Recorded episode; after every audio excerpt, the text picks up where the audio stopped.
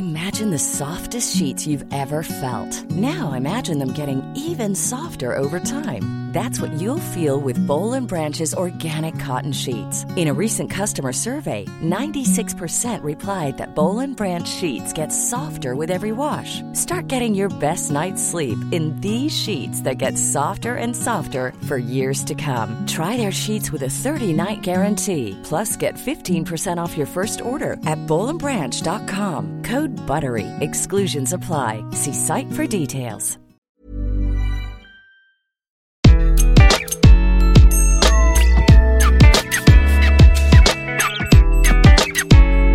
Bonjour, je suis Gaël Châtelain-Berry, bienvenue sur mon podcast Happy Work, édition spéciale. Pour cet épisode, je vous propose de tout savoir sur vous et vos collègues.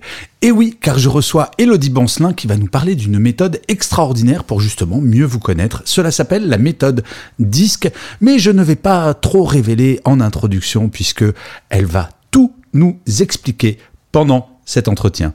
J'espère que vous allez passer un moment aussi intéressant que celui que j'ai passé à faire cet entretien. Bonne écoute. Bonjour Elodie. Bonjour Gaël. Alors, merci beaucoup d'avoir accepté cet entretien, Elodie. Elodie, vous êtes coach et formatrice, mais surtout, vous êtes l'une des meilleures spécialistes de ce que l'on appelle la méthode DISC. Alors, je dois bien vous avouer que cette méthode, je ne la connaissais absolument pas il y a quelques années. Et puis, j'ai fait votre rencontre vous m'en avez parlé, j'ai testé, je valide, et j'ai trouvé qu'il était particulièrement intéressant pour les auditeurs de Happy Work de découvrir cette méthode. Alors, Elodie, en quelques mots, en quoi consiste la méthode DISC? Alors, bah déjà, merci pour la présentation, euh, Gaëlle. Euh, la méthode DISC, en fait, elle consiste à, mieux se connaître. L'idée, c'est euh, de faire une cartographie de soi. C'est une sorte de lecture des comportements humains. Donc voilà, qui nous définit, qui nous classe en quatre grandes catégories. Mais après, euh, nous sommes en fait euh, toute une boussole avec plein de couleurs, ce qui nous permet justement de, de, de, de, mieux communiquer avec les autres et de mieux interagir de manière générale. Alors, est-ce que vous pourriez nous en dire plus sur ces quatre catégories? Alors, les quatre grands profils, euh, on parle aussi de la méthode des quatre couleurs. C'est pas pour rien, c'est qu'il y a un lien entre les couleurs et les profils identifiés. Donc la recette, en fait, elle vient pas de moi. Hein. Elle vient vraiment de, de, William Martin, qui a identifié, en, fait, dans ses études, euh, quand il a travaillé sur euh, les émotions des gens normaux, il en a fait un livre en 1928, et il a euh, défini... En 1928 Oui. Ah, d'accord, je ne savais pas que c'était aussi ancien, d'accord.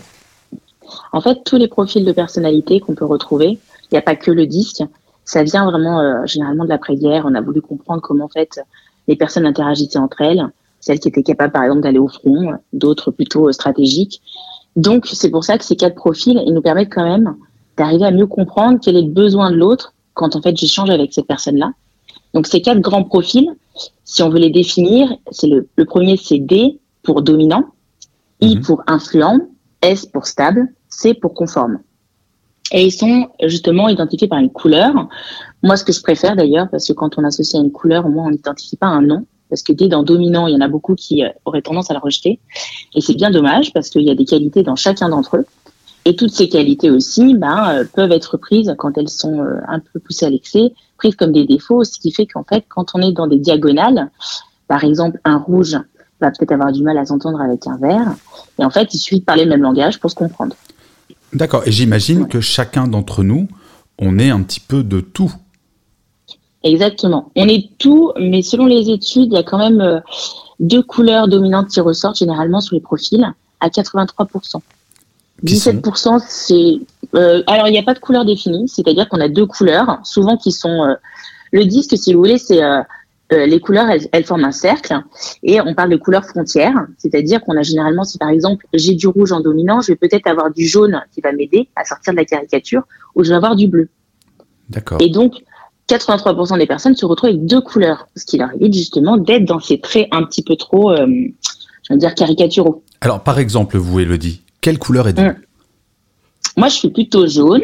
Donc, jaune, rappelez-nous. Alors, le jaune, c'est l'influent. C'est celui qui va échanger, qui va faire preuve d'optimisme, qui va être au contact des personnes, qui crée beaucoup de réseaux. voilà, bah, d'ailleurs, c'est comme ça qu'on a échangé ensemble. Je pense que vous aussi, vous devez avoir du jaune. Euh, et mon, ma deuxième couleur, ça va être le vert. C'est plutôt le côté empathique. qui va se justifier un peu plus par rapport à, par exemple, mon métier de coach, où je suis plus dans l'écoute. Je vais moins parler, me mettre plus en retrait. Donc, c'est vraiment le, c'est les deux couleurs qui sont liées à la relation. D'accord. Après, ouais. Pardon, je vous ai interrompu, je vous en prie. Ah non, j'allais dire juste la différence, c'est que justement, quand on est plutôt dans le bleu ou dans le rouge, on va être tourné vers la tâche, vers un peu l'objectif, voilà, on va être plutôt rationnel. Et donc, on est moins tourné vers l'humain, ce qui ne veut pas dire qu'on ne l'est pas. Il y a des personnes qui ont tendance à faire, voilà, un raccourci. Alors, j'imagine que dans un premier temps, l'intérêt de cette méthode, c'est de mieux se connaître. Vu que vous appliquez cette méthode avec vos, vos clients, est-ce qu'il y a des personnes qui se sont découvertes, qui étaient étonnées par le résultat? Alors, j'ai envie de dire que c'est plutôt quand même rare. C'est des personnes qui ont vraiment une mauvaise connaissance d'eux-mêmes, qui euh, se retrouvent. Alors moi, ça, ça arrive plus en coaching. C'est-à-dire qu'à un moment, ils arrivent, ils sont en souffrance, ça se passe pas bien, on m'appelle pour euh, intervenir parce que euh, cette personne-là était très compétente, ça marchait très bien, et puis elle se retrouve en fait dans une situation un peu une impasse. Et là, effectivement, on met le doigt sur des traits de caractère qu'elle a poussé à l'extrême parce qu'en fait, ça fait pas partie vraiment d'elle-même. Hmm. J'ai eu le cas avec un commercial qui, en fait, était un très bon commercial, donc a une tendance jaune et rouge. Donc jaune, vraiment le côté réseau, influence, voilà, il sait valoriser les, j'ai envie de dire, mettre euh, les avantages en avant, valoriser son entreprise. Et en même temps, le rouge qui permet d'atteindre les objectifs, d'être le challenger, euh, pas avoir peur de prendre des risques, faire preuve d'initiative et avoir un côté indépendant. Et il s'est retrouvé euh, bah justement dans une position euh, très désagréable, à euh, avoir des mauvais résultats, à être vraiment très très mal dans son travail, parce qu'en fait, un, un, de ses collaborateurs, son, son, directeur commercial, étant parti à la retraite, on lui avait fait la promotion de devenir lui-même bah, le responsable commercial. Mmh. Et il était plus sur la route, il était plus au contact des clients, il devait gérer plutôt les plannings des équipes, il devait faire des rétro-plannings, et en fait tout ce qu'il n'aimait pas et donc là, effectivement, dans le résultat qu'on a eu, bah, on a été très étonnés parce qu'il a poussé un bleu à l'extrême. Ce qui est un bleu, c'est analytique, ça va être posé, c'est quelqu'un qui va être la preuve d'autonomie, mais vraiment dans la maîtrise, la perfection, la recherche de, de savoir. On les met beaucoup dans les experts, en fait, si vous voulez, ces profils-là. Et euh, il s'est pas retrouvé à sa place. Et donc là, effectivement, il était très étonné et il a justement compris pourquoi cette promotion, en fait, euh, n'avait rien d'une promotion pour lui. D'accord. Alors, j'imagine que cette méthode, elle doit être extrêmement utile au sein d'équipes pour mieux connaître les fonctionnements entre chaque personne dans une équipe. Est-ce que vous avez déjà fait des, des coachings d'équipe comme ça avec cette méthode? Oui, bah, j'en fais énormément. Euh, c'est vrai que c'est euh, souvent le démarrage d'une relation euh, avec, euh, avec les équipes, c'est-à-dire qu'on prend le manager, on intègre à l'équipe et on fait vraiment une cartographie globale de toutes les personnalités qu'on a dans l'équipe pour voir les forces de chacun en essayant de les amener justement sur leurs talents parce qu'aujourd'hui on parle beaucoup de management par les talents. Alors c'est vrai qu'on essaye d'étendre un petit peu la zone de confort pour que la personne en fait elle soit déjà sur des bonnes fondations et qu'elle agrandisse euh, son savoir et qu'elle euh, en fasse profiter son entourage. Et c'est vrai que dans les par exemple dans les workshops qu'on peut faire d'équipe, eh bien c'est bien, c'est que chacun a identifié ses forces, les a reconnues des uns et des autres, et on voit là où en fin de compte ça pêche. Alors c'est là où il y a la limite entre avoir un point de faiblesse et une limite, parce qu'une limite en fait on n'y va pas. Si moi je vous dis que par exemple je vais rendre la comptabilité, euh, je pense que ça vous étonne pas. et eh ben, euh, je préfère le, voilà, ben, je préfère le déléguer complètement à mon expert comptable. Et ça, c'est une limite. C'est-à-dire que je suis pas bonne là-dedans, je suis pas attendue là-dedans. Par contre, je peux avoir un point d'amélioration qui est, imaginons, euh, je, je pas spécialement euh, plaisir à aller faire du démarchage client. Et ben ça, je sais que c'est un peu mon point de faiblesse, mais c'est pas incompatible avec mes compétences. Donc ça, je vais essayer d'aller sur ce plan-là et me faire accompagner de personnes, par exemple, de l'équipe. C'est là l'intérêt de faire vraiment une analyse euh, des forces et des, et des points de faiblesse de chacun. Mais est-ce que c'est, euh, je, vais, je vais grossir le trait volontairement, est-ce que par exemple, si je suis bleu à l'extrême, je suis à 80% bleu. Oui, oui, ok. Est-ce que potentiellement dans une équipe, je pourrais m'entendre avec quelqu'un qui serait 80% rouge? Ou alors, il faut qu'on m'explique grâce à cette méthode justement, ben voilà, tu partiras pas en vacances avec cette personne, mais voilà les clés pour que vous entendiez correctement. Est-ce que c'est ça le principe? Oui, c'est à chacun fait un pas. En fait, on va pas de toute façon, on va pas mettre une cave, on va pas se transformer. Euh, c'est c'est pas l'idée euh, justement de d'être quelqu'un d'autre. Par exemple, un bleu quand on parle d'un rouge, ils ont quand même un point commun, puisqu'en fait, ils sont à la frontière. Donc le bleu, va comprendre le rouge qui veut absolument réussir ses résultats, euh, se dépasser, challenger. mais par contre, il va le faire avec beaucoup de prudence. Donc, mmh. ils vont quand même réussir à avoir un point d'entente, c'est d'aller vers le résultat, d'être très rationnel, prendre des décisions, voilà, euh, qui ont du sens. Mais euh, si par exemple on prend plutôt un jaune et un bleu, là pour le coup on est vraiment dans une diagonale et on risque d'être vraiment euh, avoir du mal à travailler ensemble sur le quotidien. Je dis bien sur le quotidien parce que ça ne veut pas dire que c'est impossible. C'est que en général, je ne compose pas quand je suis avec le manager des binômes en diagonale. C'est plus difficile parce que ça demande tout le temps, tout le temps un effort. Alors, parce que, euh, par exemple, je veux dire, là, sur une tâche à accomplir, un bleu qui est très structuré, va voir en fait même tous les angles morts d'un projet, euh, va regarder dans le détail, va prendre du temps, va chercher vraiment l'excellence. Alors que le jaune, ce qu'il aime, c'est multiplier plein de tâches. C'est la créativité, c'est sortir des sentiers battus. Et c'est même de s'amuser, de prendre beaucoup de plaisir dans le travail. Le, le, bleu risque de le prendre pour un plaisantin ou quelqu'un qui est pas sérieux, hmm. alors à tort. Hein. Et comme le jaune va prendre le, le, le bleu pour un psychorigide. Euh, et euh, l'idée, c'est de les mettre sur une seule et même tâche pour que chacun ait à apprendre. L'autre avoir plus de souplesse et l'autre d'être un peu plus rigoureux et de rentrer plus en profondeur sur les sujets. Et là, ça fonctionne. Et vous avez Mais vu je ne pas sur du long terme. Vous avez vu comme ça des situations évoluer avec des, des gens qui ne s'entendaient pas dans l'équipe et finalement, à partir du moment où on leur explique pourquoi ils ne s'entendent pas avec des, des, choses très concrètes, est-ce que vous avez vu des situations se débloquer, pas pour qu'ils deviennent les meilleurs amis du monde, mais se dire euh, Ah bah mm. tiens, ouais, je comprends mieux pourquoi tu es comme ça et je l'accepte. C'est votre rôle, c'est ça? Ouais, exactement. Bah si, si, c'est assez. Euh...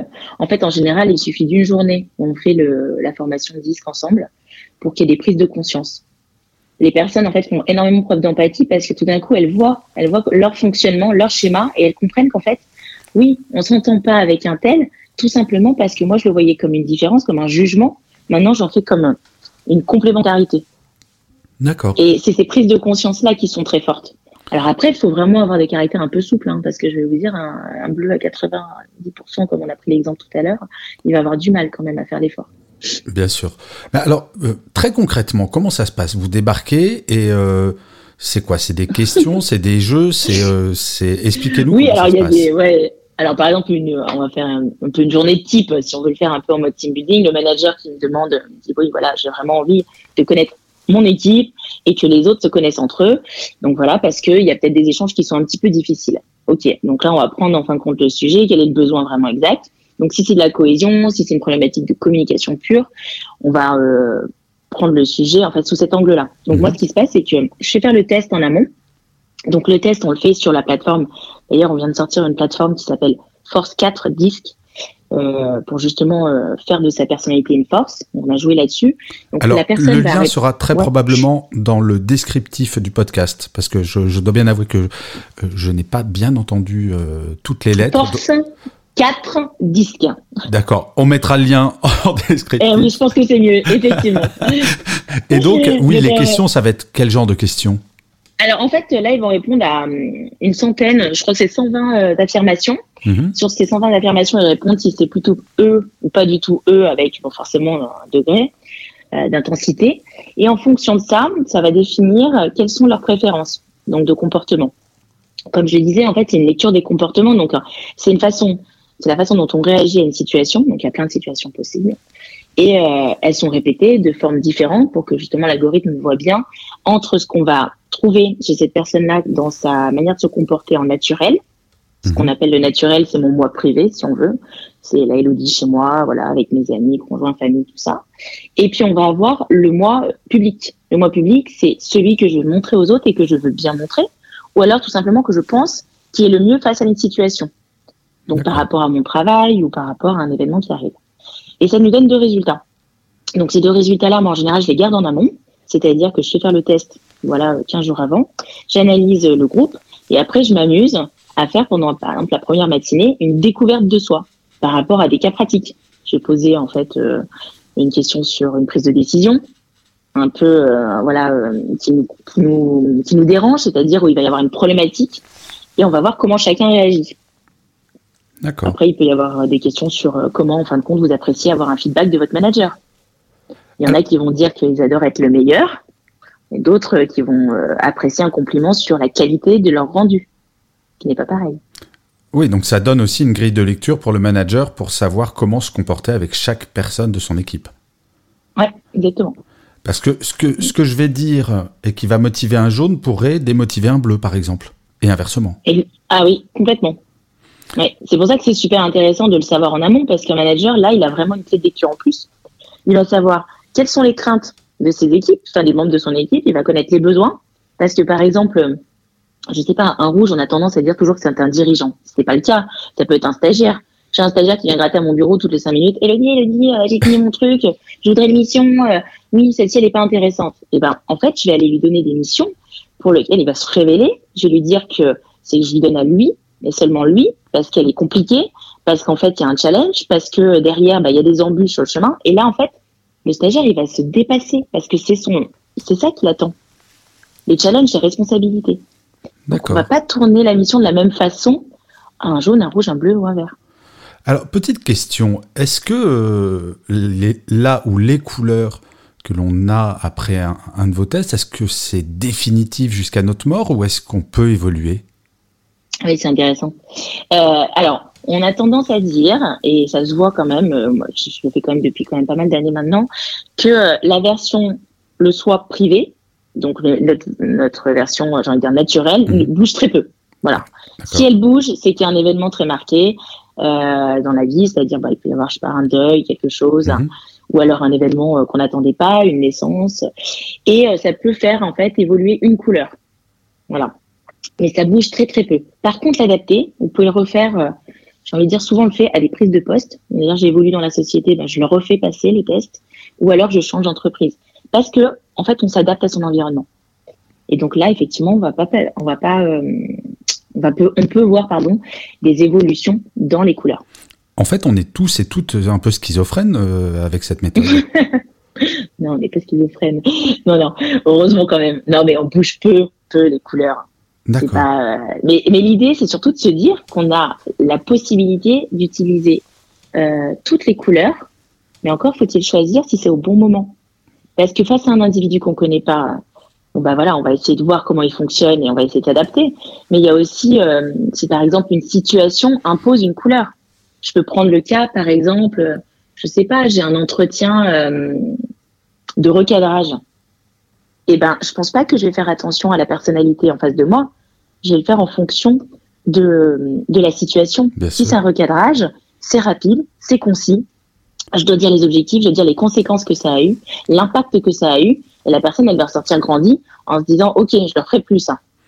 Et j'imagine. Euh, Donc ça, on le fait en rouge. J'imagine de la même manière que vous ne parlez pas de la même façon à votre comptable qu'à votre meilleur pote. Ah, euh, je m'entends très bien avec mon comptable. Il a beaucoup de jaunes. il, doit être patient, Mais oui. Euh, il va Non, il est très détendu surtout. Voilà. Euh, petite question euh, un peu de béotien, enfin pas totalement de béotien. Est-ce qu'il y a une répartition équitable de la population? Est-ce qu'il y a autant de jaunes que de rouges, que de verts, que de bleus? Ou alors il y a une prédominance du fait de nos sociétés?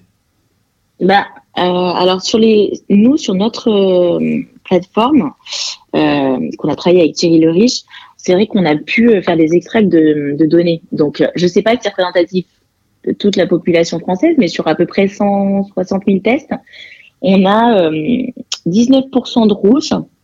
Alors rouge, si vous pouvez redonner la rouge, c'est le, dominant, c'est celui qui est le challenger, c'est celui qui est toujours qui déborde d'énergie, euh, qui travaille vraiment pour réussir. Mhm. C'est la recherche quand même d'une réussite personnelle. Donc 19%. Celui-là, oui, 19%, j'ai envie de dire, c'est normal que ce soit en fait euh, la plus petite, le plus petit pourcentage. D'accord. Sinon, on sera en guerre, hein, parce qu'ils veulent tous avoir des responsabilités. voilà. c'est un peu ça. Après, on va avoir le jaune, qui est maintenant pratiquement euh, kiff-kiff entre, alors je pense que ça joue entre 27% et 26%. Euh, avec le bleu, parce que le bleu se développe énormément. Avant, il était moins, moins important, il y a même 5 ans. Donc le jaune, c'est le créatif, et le bleu Alors le jaune, c'est le créatif, le bout en train, celui qui rigole, celui qui a envie de diversité, de, de créer du contact avec les autres. Souvent, c'est vraiment euh, un peu le rayon de soleil dans, dans les équipes. Euh, le bleu, c'est celui qui va être plutôt l'expert, mhm. euh, celui qui va vraiment maîtriser son sujet, celui qui va voir euh, justement les erreurs dans un projet, ce qui peut agacer le côté jaune, hein, qui est très optimiste. Donc voilà. Mais le bleu, par exemple, on le voit de plus en plus parce que c'est un peu lié au métier euh, du digital. D'accord. Il y, a, il y a quand même, voilà, je pense que ça, ça joue beaucoup. Et on a notre verre qui arrive, euh, lui, pour le coup, à 29%. Alors, dans mes calculs, je suis pas très bonne, je pense. que là, euh, je sais pas à combien on arrive. Alors, on doit arriver autour de 19. 110% là. Ouais, mais- Non, mais je vois l'ordre. Donc en fait, c'est. Mais ce qui est plutôt rassurant, les rouges viennent en, en dernier parce qu'effectivement, s'il y avait que des dominants, ça serait la baston en permanence. Et ensuite, c'est à peu Ouais. près équitable en fonction des périodes entre le jaune, le vert et le bleu. Bah, c'est Ouais. super intéressant. Bah, écoute, moi, je pense que je suis. Enfin, non, si je me rappelle bien, je crois que je suis jaune et vert. Il me semble. Il me semble me rappeler. Je, je pense que le vert s'est certainement développé, mais il y avait quand même un côté rouge. Et d'ailleurs, c'est c'est dans nos échanges que j'ai fait évoluer le mien, qui était vraiment trop bas. Donc, Alors, Elodie. c'est bien de se dépasser. Elodie, nous arrivons malheureusement à la fin de notre entretien. Alors, comme à chacun de mes invités, je vous ai demandé de travailler et de choisir une citation ou un mantra que vous aimez bien et nous expliquer le pourquoi. Est-ce que vous avez bien travaillé? Ah oui, j'ai bien travaillé. Bravo. J'ai bien travaillé, Gaëlle. Donc j'en ai une qui vient de Carl Gustav Jung, qui dit que tout ce qui nous irrite chez les autres nous conduit à une meilleure connaissance de nous-mêmes. C'est Pourquoi joli. j'aime cette citation Oui. Eh bien, parce qu'en fait, c'est vrai qu'on a tendance à voir chez l'autre euh, ce qu'on n'aime pas. Et pourtant, en fait, ce qui, ce qui se passe, en fait, quand les gens nous agacent le plus, ils sont souvent porteurs du germe dont on a besoin de développer. Si, par exemple, euh, celui qui est très expert m'agace et qui est pointu et qui connaît tout et que je trouve très rigide, ben, peut-être que ça voudrait dire qu'il faudrait quand même que je me pose la question de comment moi je peux pas être un peu plus structurée Mhm. et aller plus en profondeur sur les sujets. Donc j'aime beaucoup parce que ce qu'on voit euh, négativement chez l'autre, en fait, est très révélateur de nous-mêmes. Et ça fait travailler. Bah, c'est très chouette. Bah, écoutez, merci pour cette euh, citation qui va faire réfléchir. Et merci beaucoup pour cet entretien, de nous avoir expliqué euh, beaucoup plus clairement ce qu'était la méthode DISC. J'engage les gens qui voudraient en savoir plus sur la méthode DISC à aller voir votre site web que je mettrai en lien dans le descriptif du podcast. Pour en savoir plus, je vous engage également à lire le formidable livre d'Élodie Bancelin qui est sorti aux éditions Larousse et qui s'appelle Pourquoi on ne se comprend pas, disponible sur toutes les plateformes et bien entendu dans toutes les librairies. Élodie Bancelin, je vous remercie mille fois d'avoir accepté cette Gaël. invitation et je vous dis à très bientôt. Merci beaucoup. À bientôt.